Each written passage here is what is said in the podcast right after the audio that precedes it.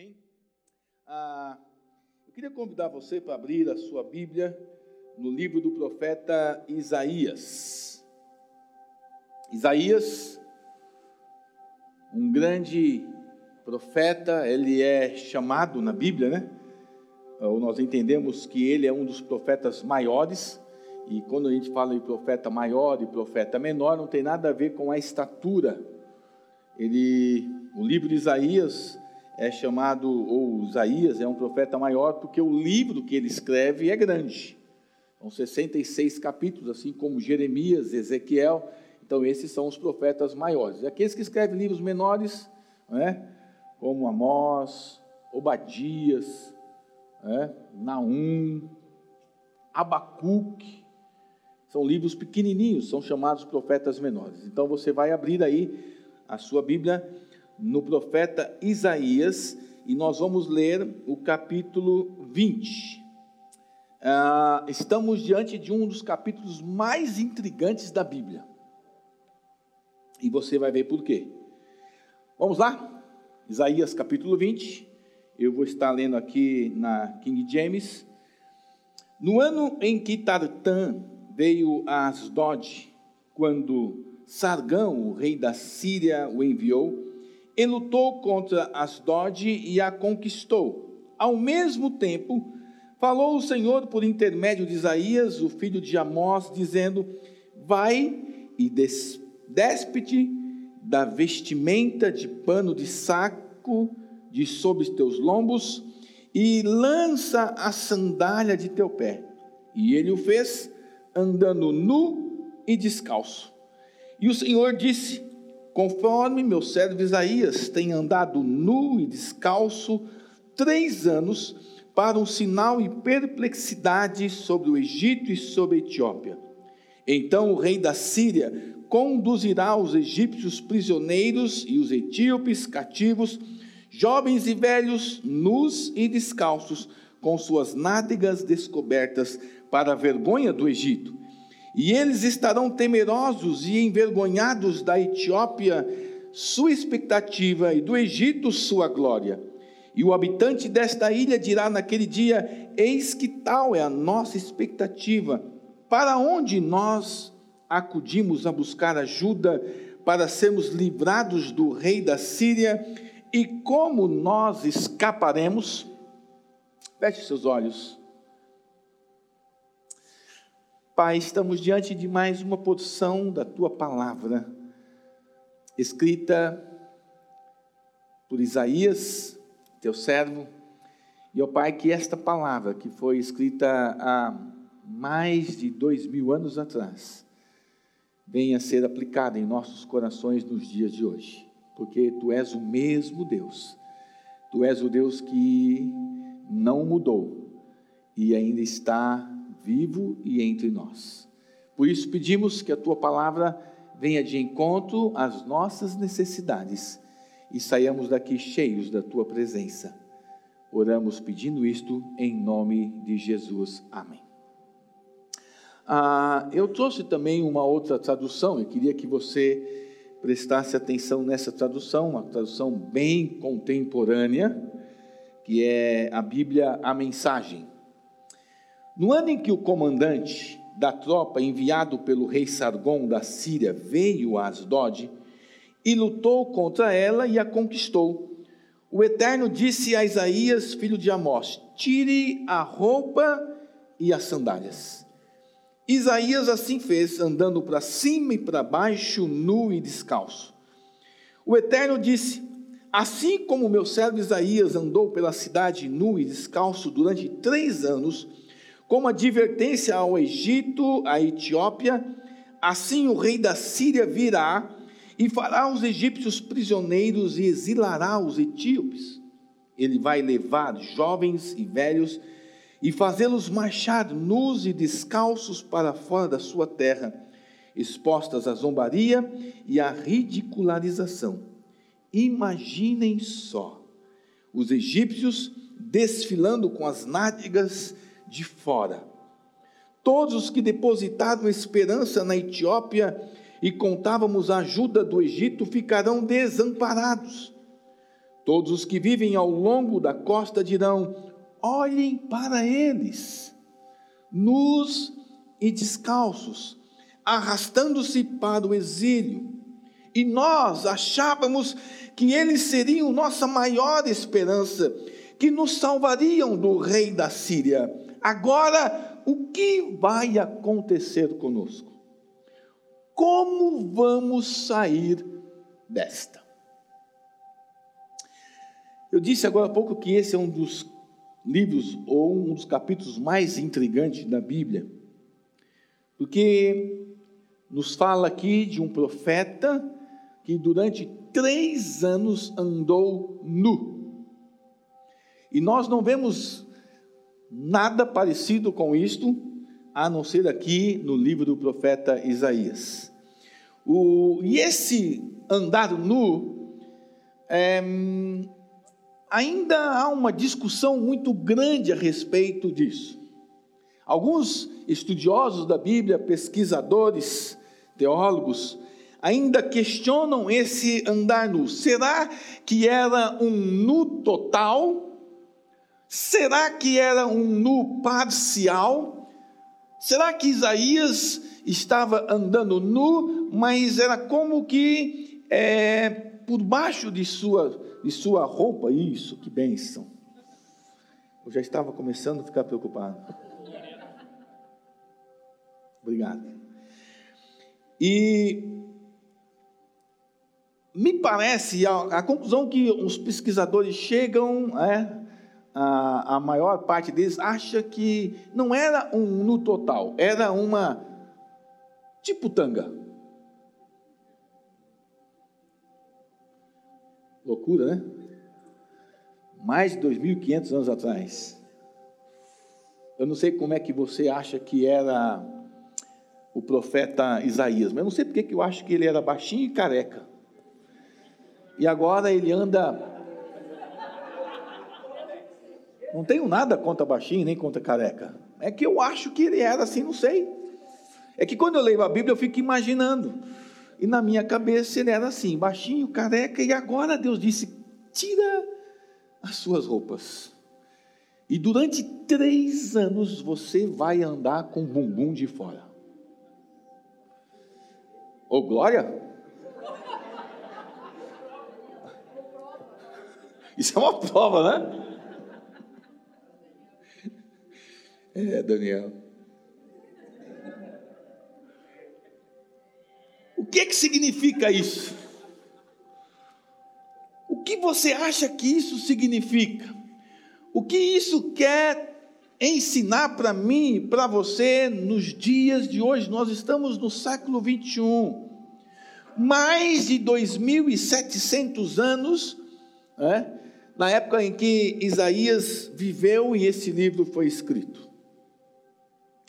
O contexto do capítulo 21 quando a gente lê a Bíblia, a gente nunca, não pode ficar preso apenas no capítulo, num versículo, a gente tem que entender um pouquinho, né? E o contexto vai um pouquinho antes, alguns capítulos antes e alguns capítulos depois.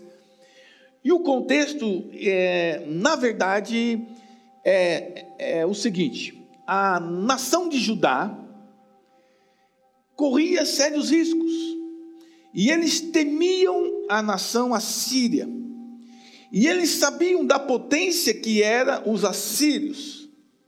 Mas eles estavam tranquilos e ficavam confortáveis quando eles pensavam em que eles tinham um apoio, um suporte do Egito e da Etiópia.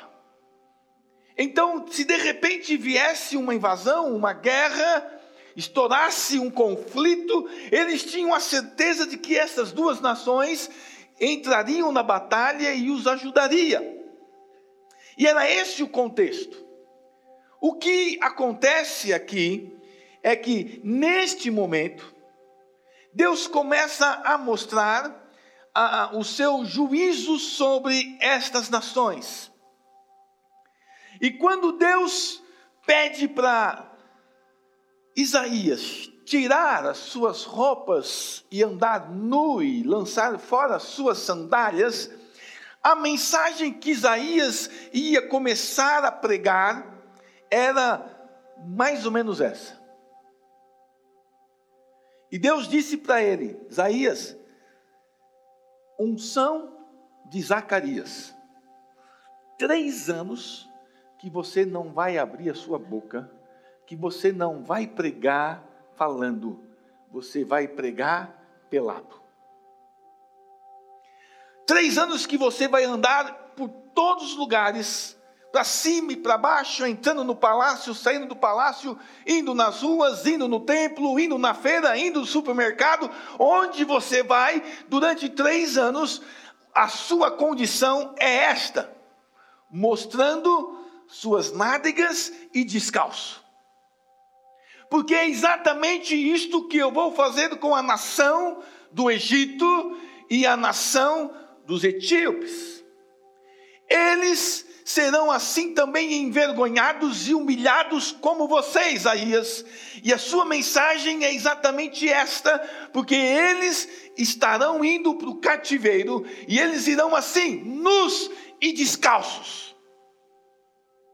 O problema é que a nação de Judá tinha uma confiança tremenda no Egito e na Etiópia.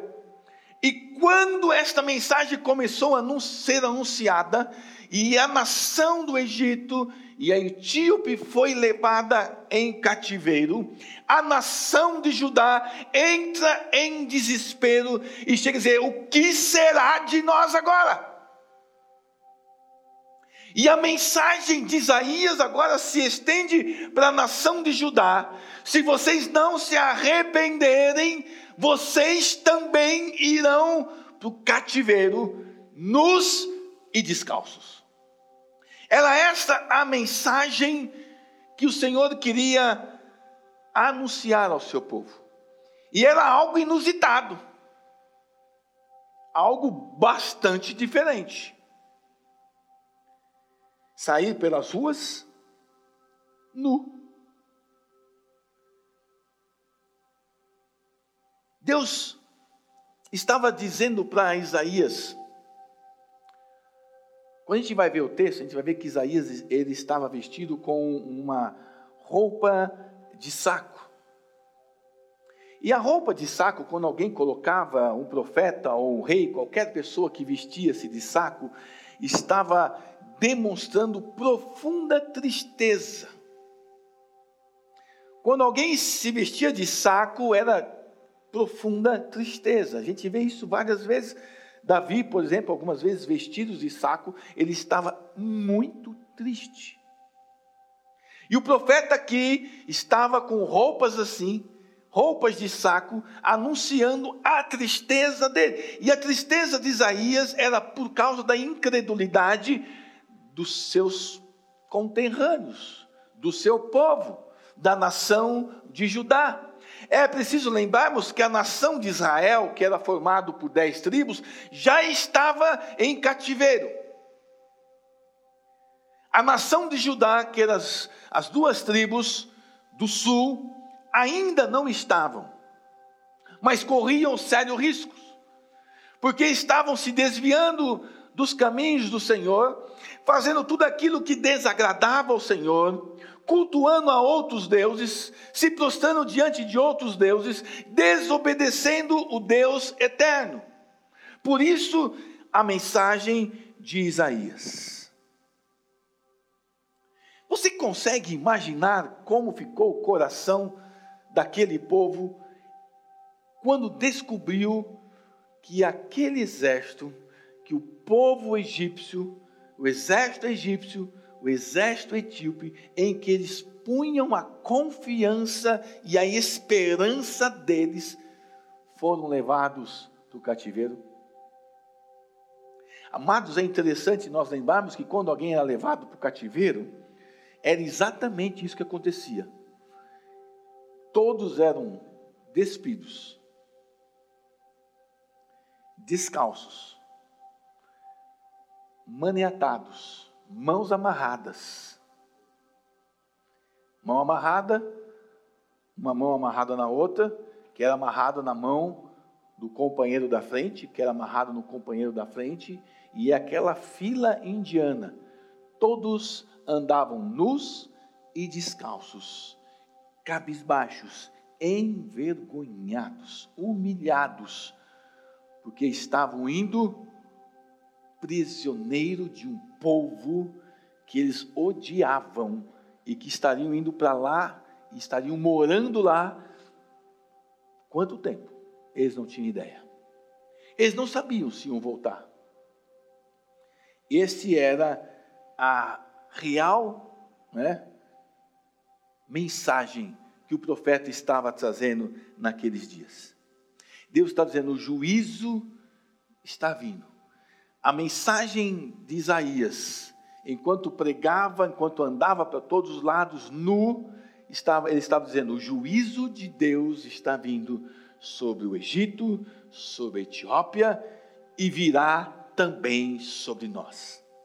E isso por causa da incredulidade, por causa da teimosia, por causa da rebeldia de nós. Por conta de nós nos afastarmos de Deus. Por isso, amados, o nosso coração hoje, o meu coração e o seu coração, não pode estar fixo nas coisas deste mundo. O meu coração e o seu coração, nós temos que ter o nosso foco e os nossos olhos sempre para o Senhor Jesus. É nele que está a minha esperança, é nele que está a sua esperança. Talvez você tenha colocado a sua esperança em alguém, em alguma pessoa, no seu pai, na sua mãe, no seu patrão. Quem sabe a sua esperança está no governo, mas a Bíblia diz que você não pode colocar a sua esperança em nenhum homem, em nenhum exército, nem em cavalos, nem em carros. A sua confiança precisa estar só no Senhor. A Bíblia é clara quando diz isso. E talvez você esteja confiante mais naquilo que você tem e nas promessas que você ouviu, mas a Bíblia diz: olha, confie só em Jesus. Não olhe para A, não olhe para B, nem C, olhe para Jesus. A pergunta que me chama atenção aqui está lá no versículo 6: como nós escaparemos? Nós precisamos lembrar que durante todo o caminhar do povo de Israel, desde Gênesis, sempre Deus cuidou daquele povo, sempre Deus se preocupou com aquele povo, Deus fez alianças, Deus deu as leis, Deus deu o culto, Deus ensinou eles a cultuar a Deus, a oferecer sacrifício. Deus ensinou e deu tudo para eles mastigado. E eles sempre rejeitaram Deus. Deus deu os profetas. E os profetas eram perseguidos, eram mortos, eram apedrejados, eram lançados em calabouço. Deus deu à nação de Israel o seu filho Jesus, e o seu filho Jesus foi morto e crucificado, crucificado e morto na cruz. Pior morte. A nação de Israel sempre rejeitou Deus, sempre deixou Deus de lado, sempre virou as costas para Deus e Deus, dezenas de vezes, mandando profetas, homens de Deus, dizendo: Ei, olhe para mim, confie em mim, não desvie os seus olhos de mim. Contudo, o que nós mais vemos é sempre a nação virando as costas. E quando eu olho aqui o profeta Isaías, com esta responsabilidade, de durante três anos andar nu, para trazer esta mensagem não somente ao Egito, à Etiópia, mas também à nação de Judá. É interessante porque eu começo a ver que Isaías tem muitas coisas que parecem com Cristo. Cristo, Isaías, Isaías tipifica Cristo. Por exemplo, quando a gente vai ler Isaías, Isaías não era uma pessoa qualquer. Isaías, ele era um nobre. Isaías tinha sangue real. Alguns dizem que sangue real é azul, né? A Roberta diz, né, é sangue azul. Eu não sei se tem sangue azul, sempre para mim é sangue vermelho. Mas alguns dizem, sangue azul. É nada, é vermelho, mas é sangue real. Ele vinha de uma linhagem especial. Era alguém que não era da ralé, não era camponês. Ele era alguém preparado. Era alguém que tinha liberdade, acesso a todas as salas do palácio, e ele estava e entrava e saía a todo momento, ele era da nobreza. Se você lê Isaías capítulo 1, versículo 1, você vai ver que Isaías ministrou, Isaías exerceu seu ministério no reinado de quatro reis. Quatro reis. E ele sempre estava dentro do palácio, ele não vivia fora do palácio, ele não tinha que marcar audiência com o rei, ele chegava e dizia: Olha, o Senhor Deus disse assim, diz o Senhor para o rei, e acabou. Ele era nobre. E quando eu olho para Isaías, eu olho para Jesus e vejo que Jesus não era diferente. Amados, Jesus também era da nobreza. Jesus, a Bíblia diz que ele era o filho de Deus e ele deixou a sua glória. Ele deixou os céus, tomou a forma de criança. Ele nasceu pelado, nu, e quando nós lemos a história de Jesus, nós vamos ver que ele foi crucificado e lá na cruz ele também estava seminu. A nobreza de Isaías, a nobreza de Jesus, um aponta para o outro. Amados, nós não podemos esquecer que o nosso Jesus, ele é filho de Deus e ele deixou a sua glória, todo o esplendor, todo aquele culto, todas aquelas músicas, todo aquele louvor que existia para ele todos os dias, eternamente lá nos céus. Ele deixou tudo aquilo para descer à terra. Nasceu numa estrebaria. O que é estrebaria? É um lugar cheio de animais fedorentos, mosquitos voando para todo lado né? Eu fico vendo ali a vaquinha balançando o rabo para lá e para cá para espantar a mosca. Né? E de repente Maria traz uma, vem cá, vaquinha, vem aqui, fica aqui pertinho de Jesus e balança o rabo aí para espantar as moscas. Né? Você ri, Tati?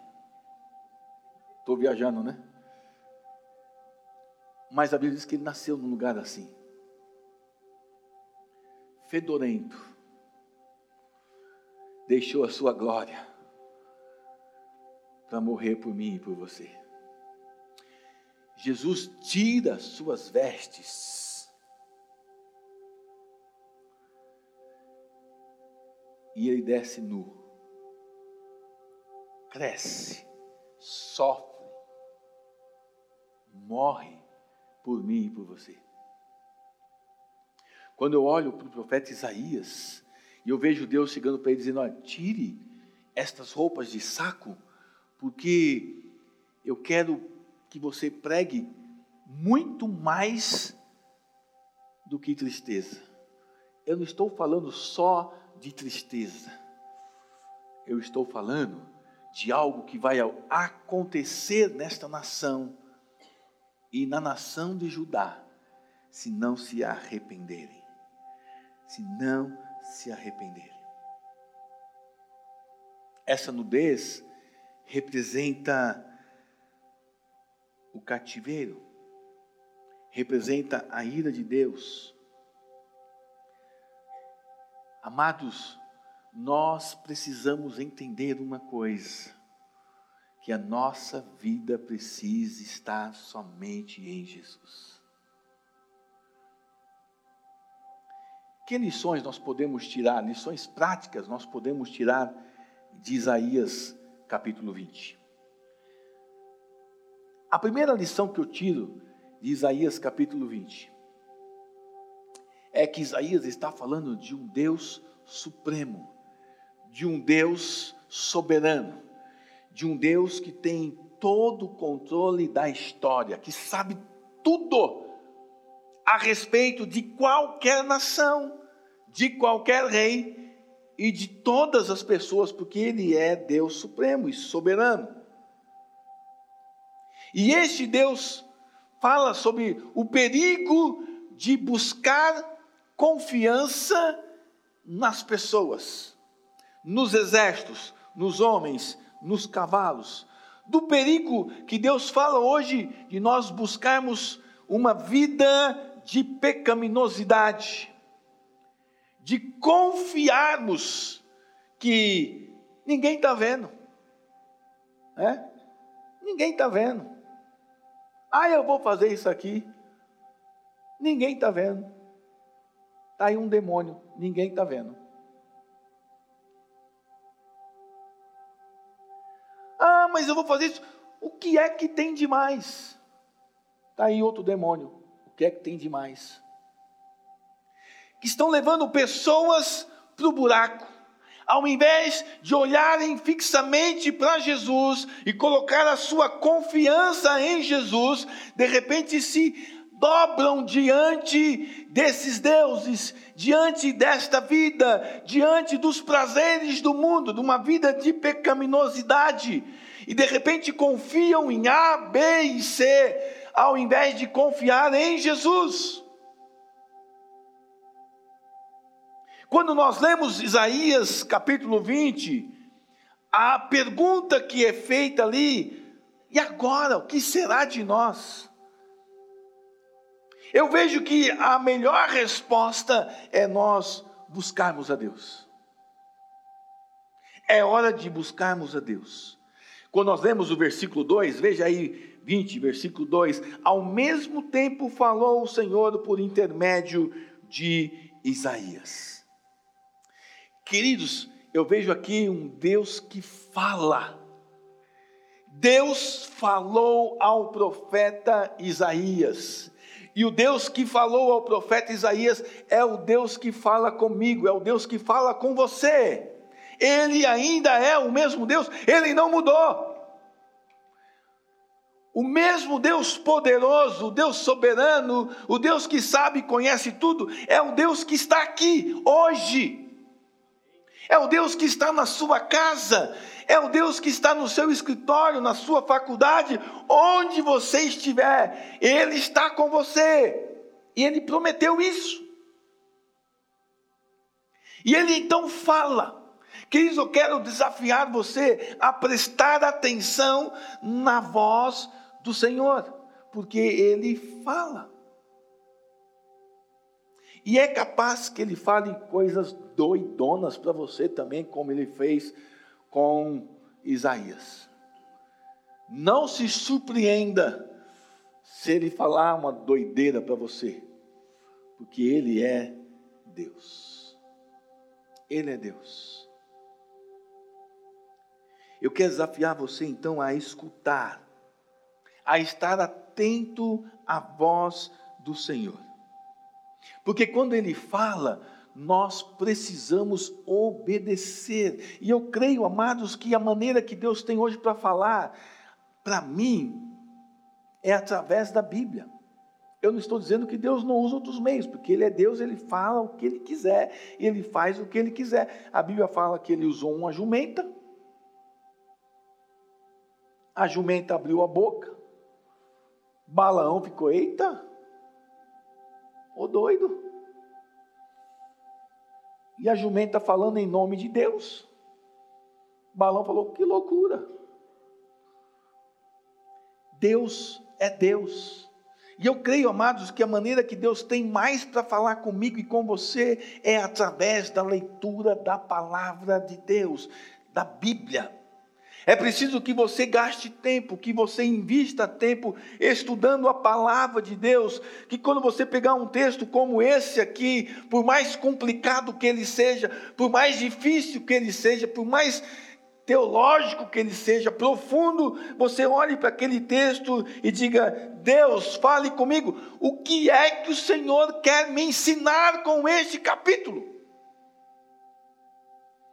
Por que eu estou dizendo isso? Porque tem gente que lê a Bíblia assim, gente.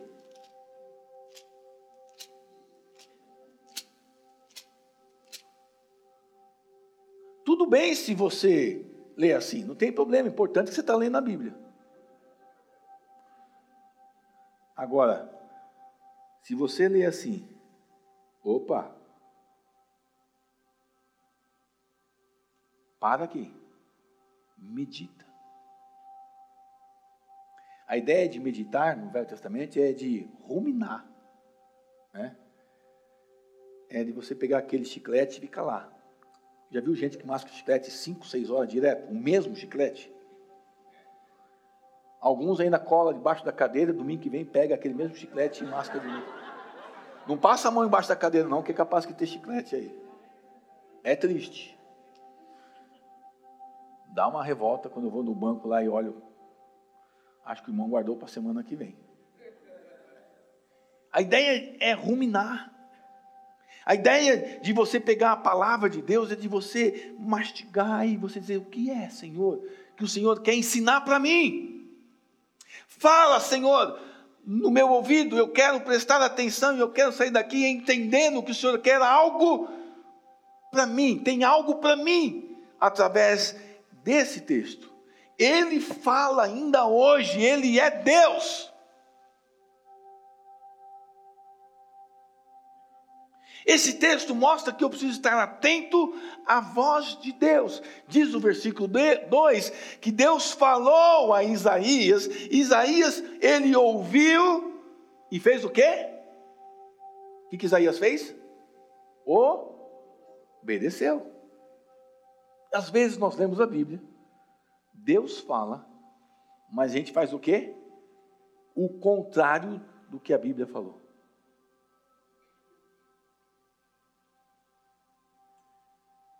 A Bíblia fala, por exemplo, para você, homem, amar a sua mulher. E você diz, Deus, tá difícil. Não vai dar não. Tá ruim. E Deus diz lá de novo: ame. Ame. Você acha que Deus ia colocar alguma coisa na Bíblia que você não consegue fazer? Se Ele falou ali para você amar, é porque é possível amar. E quando você decide amar alguém, e você escolhe amar alguém, o amor de Deus brota em seu coração. E você experimenta este verdadeiro amor. Por isso que a Bíblia fala que o amor suporta todas as coisas. Tudo sofre, tudo crê, tudo espera. Estão entendendo? A Bíblia diz isso. Não sou eu que estou falando, é a palavra de Deus. Então, quando você lê a Bíblia, aí de repente você encontra um versículo lá e diz: Ixi, não vai dar. Isso aqui não vai dar para me fazer. Você leu, mas não obedece. Isaías ouviu e ele obedeceu à voz do Senhor. Uma outra lição que nós tiramos nesse texto aqui, que apesar de acima, né, de o Senhor usar Isaías e falar a ele, ele usou o profeta e usou os profetas na Bíblia, e eu entendo que se ele usou Isaías, ele usou os profetas, ele usa a mim e a você. Talvez se diga, mas quem sou eu? Eu não sou profeta. Como não?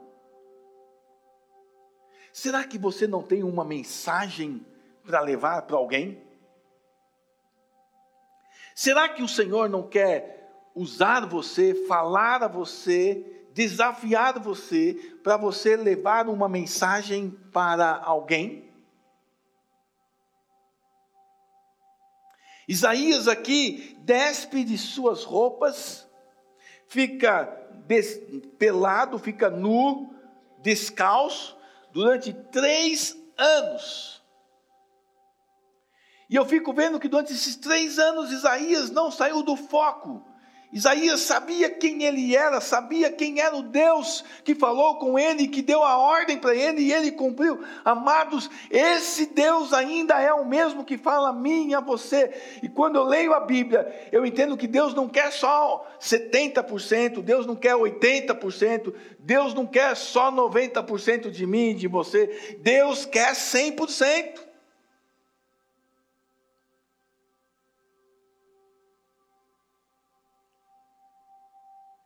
Quando eu leio esse texto, eu vejo que Deus é um Deus que procura salvar as pessoas.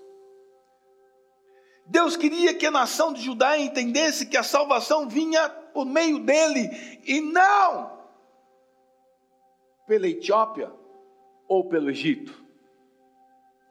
E esse Deus que nós servimos é esse Deus que quer salvar as pessoas ainda hoje e quer usar a mim e a você. Por isso, vamos obedecer. Então Isaías me fala de um Deus que se comunica com o homem, de um Deus que cuida do seu povo, de um Deus que usa os profetas, de um Deus que usa as pessoas para marcar vidas e mudar história. Fala de um Deus que às vezes manda fazer coisas estranhas, porque Ele é Deus.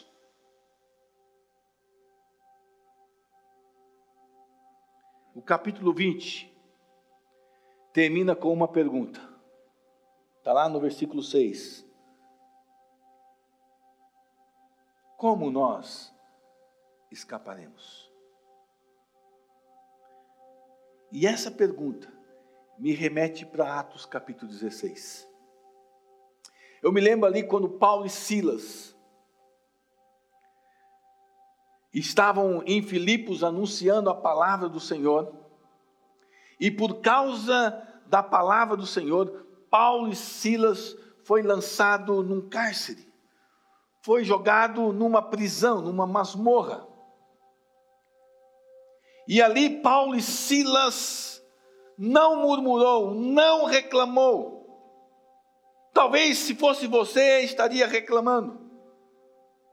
Ah, não oraram por mim ninguém veio me visitar, ninguém me socorreu, ninguém me defendeu.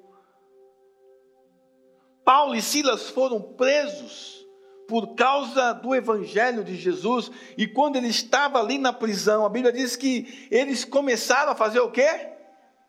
Cantar e orar. Eles começaram a louvar ao Senhor. Eles não estavam preocupados com A, B ou C, com a igreja que estava lá fora. Eles sabiam quem eles eram e eles conheciam o Deus que eles serviam. Então, se mudasse a história, se eles fossem libertos ou não, se eles morressem ou não, não importava. Eles tinham no coração um desejo único de adorar ao Senhor. Porque a nossa vida tem que ser olhando sempre para Jesus. E aí Paulo e Silas então começam a louvar ao Senhor, começam a adorar ao Senhor. E aí de repente a Bíblia diz que sei lá que louvor era esse, sei lá se Paulo e Silas era afinado ou desafinado tanto que veio um terremoto. Deus disse: chega, chega, chega, chega. Balançou tudo lá e as celas abriram. Aí está lá Paulo e Silas, celas abertas. Todos os prisioneiros estão soltos. O carcereiro, a Bíblia diz que o carcereiro, quando viu aquilo, ele desembanhou a espada para se matar. Por quê? Porque um soldado, um carcereiro, se um prisioneiro fugisse, ele tinha que pagar com a vida dele. Então aquele homem, quando viu as celas abertas, ele falou: estou morto, eu vou sofrer então eu já vou me matar logo, vou morrer mais rápido. Quando ele pegou a espada, de repente, para cortar o pescoço, Paulo disse: Não, para aí, para, para, calma, nós estamos todos aqui. Aí o carcereiro pega uma luz e olha, está lá, todos, todos. É normal isso? Hã? O que, é, o que seria normal? Todo mundo pernas para quem te quer. Mas eu acho, eu acho, que aquele povo estava tão perplexo com os louvores, com as orações, com a palavra de Paulo e Silas, que eles estavam assim: e agora? E agora? E quando Paulo diz: Ei, não faça mal para você, nós estamos aqui. Amados, aquele carcereiro, ele então com aquela luz, olha para Paulo e Silas, e olha a pergunta que ele faz. Abre aí a sua Bíblia lá em Atos, né, dos Apóstolos, no capítulo 16. Atos 16. Vamos ler lá direitinho para a gente não falar, né, comentar alguma coisa errada. Lá no capítulo 16 de Atos, no versículo é, 28, Paulo gritou em alta voz, dizendo: Não te faças nenhum mal, porque estamos todos aqui. Então ele pediu uma luz e entrou, e veio tremendo, prostrou-se diante de Paulo e Silas, e conduzindo-os para fora, disse: Senhores, o que eu devo fazer para ser salvo? Olha a pergunta daquele carcereiro: O que é que eu devo fazer agora? O que é que eu devo fazer para ser salvo? E quais foram as respostas que Paulo deu ao carcereiro? A primeira resposta está aqui no versículo 31. E eles disseram: crê. Crê em quem? No Senhor Jesus. Só isso? E será salvo. Só isso? Será salvo você. Só isso? Todos da sua casa. Vocês entenderam bem?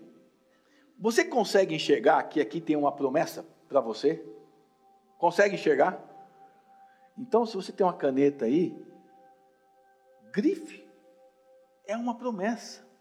Crê no Senhor Jesus Cristo e será salvo você e a sua casa.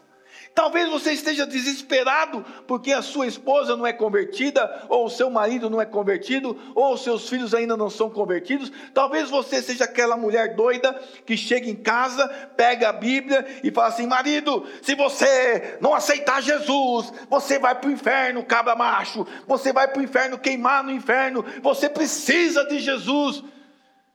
Você não vai ganhar o seu marido assim, não, meu irmão. A Bíblia fala para você ganhar ele com atitude. Faz um pudim gostoso. Para o marido não crente, você que já é crente está muito gordo, já fica fora disso. Para o marido não crente, leva um pudim para ele e diz: Olha, querido, tem uma coisa mais gostosa que esse pudim que eu fiz para você. O que? Jesus Cristo. Você precisa experimentar Jesus. Ah, mulher, deixa isso para outro dia.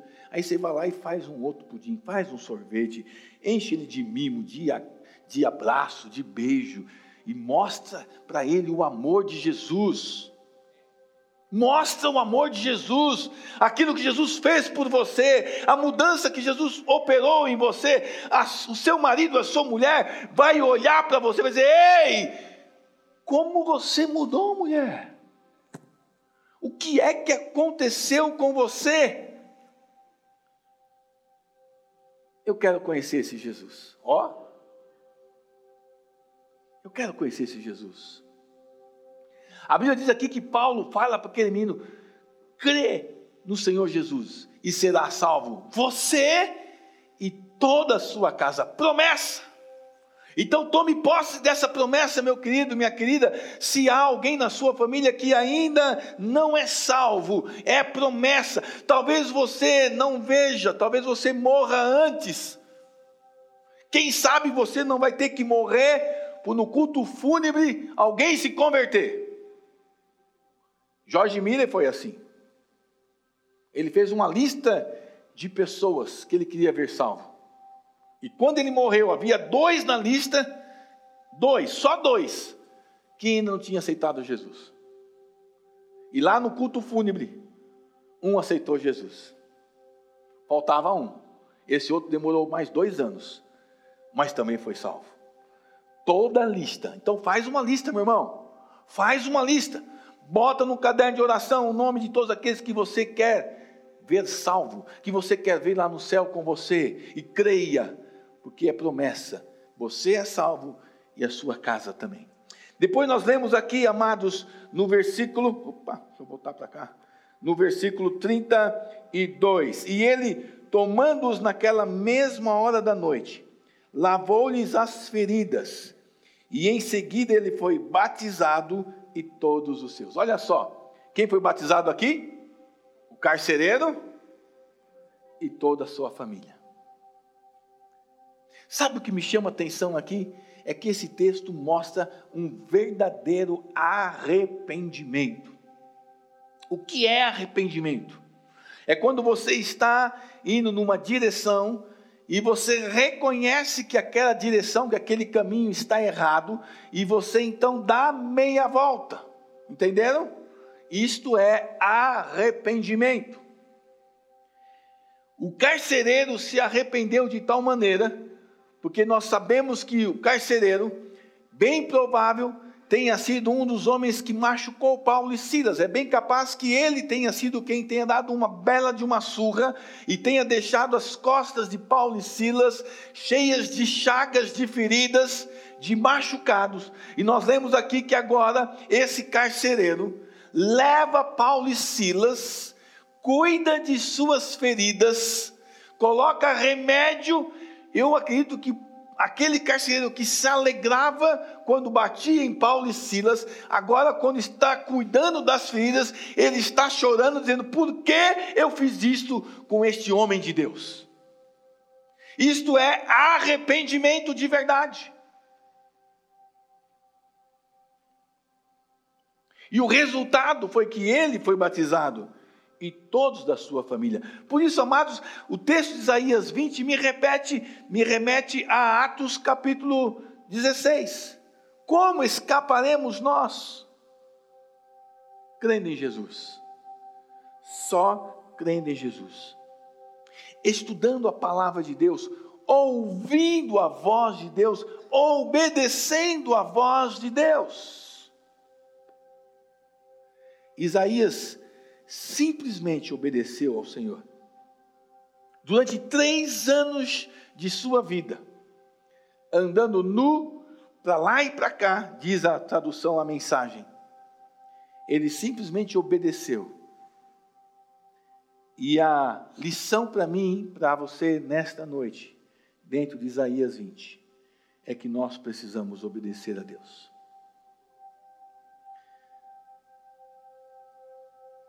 Quando eu olho Isaías 20, eu chego a uma conclusão: que eu e você somos uma mensagem. Eu não sei se você pode olhar para quem está do seu lado e dizer: você é uma mensagem. Diga aí. Porque na verdade, essa pessoa que está do seu lado, ele é uma mensagem. E você não precisa andar nu e descalço. Você pode ser quem você é. Todo bonitão, toda bonitona, todo engomadão aí. Mas sendo quem você é, a mensagem, uma carta lida, o povo lê a gente. O povo lê a gente. E você então é essa mensagem. Então você precisa falar de coisas que você vive. O seu comportamento, a sua atitude tem que ser tal que o pessoal olhe e fale: Uau! Aí sim!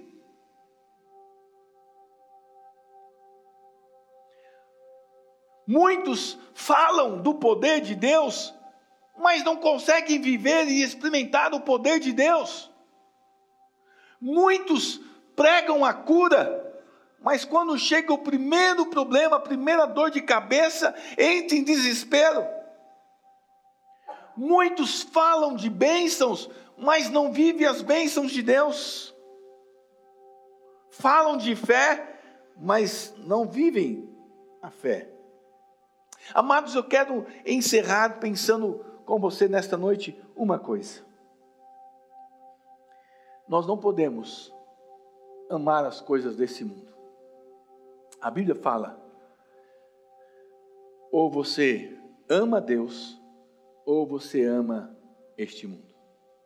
Ou você é guiado e dirigido por Deus, pelo Espírito Santo, ou você é guiado pelo diabo. Não há outro caminho. São esses dois caminhos. Ou você é filho de Deus, ou você é filho do diabo. E você pode ficar muito bravo comigo, mas a Bíblia diz que se você ainda não é filho de Deus, se você não confessou Jesus como Salvador e Senhor de sua vida, me desculpe, você ainda não é filho de Deus. Você é criatura. E porque não é filho de Deus, só há dois pais: ou Deus ou o diabo. Então a decisão é sua. Talvez você esteja aqui nesta noite. E essa palavra eu sei que é dura, mas você precisa de Jesus. Você precisa mudar a sua paternidade. Convidar Jesus para ser Salvador e Senhor de sua vida. E a partir deste momento, a Bíblia diz que todos quantos recebem Jesus se tornam filhos de Deus, a saber, os que creem, os que creem em Jesus. Por isso a decisão é sua. Você não pode amar a Deus e ao mundo. Você não pode amar a Deus e ao diabo ao mesmo tempo. Você tem que escolher um ou outro. Ou você ama um e aborrece o outro. É isso que a Bíblia diz. Jesus, eu volto a dizer, Jesus não quer parte de você. Jesus não quer 80% de você. Jesus quer 100%. É o melhor para Deus. O melhor para Deus é entregar a sua vida integralmente, totalmente, confiar nele somente e dizer: a minha esperança, a minha confiança está em ti. Sem reserva, gente. Com Deus é assim: ou tudo ou nada. Tudo ou nada. Assim como Isaías foi uma mensagem. Isaías não abriu a boca durante três anos. Uma mensagem dura, ele anunciou a estas nações. Eu quero desafiar você nesta noite a ser também esta mensagem. Se despenda das coisas do passado. Se despenda das coisas desse mundo. Olhe para Jesus e diga nesta noite: Jesus, eu quero me consagrar a Ti. Eu quero ser esta mensagem viva. Viva. Eu quero que olhem para mim e vejam em mim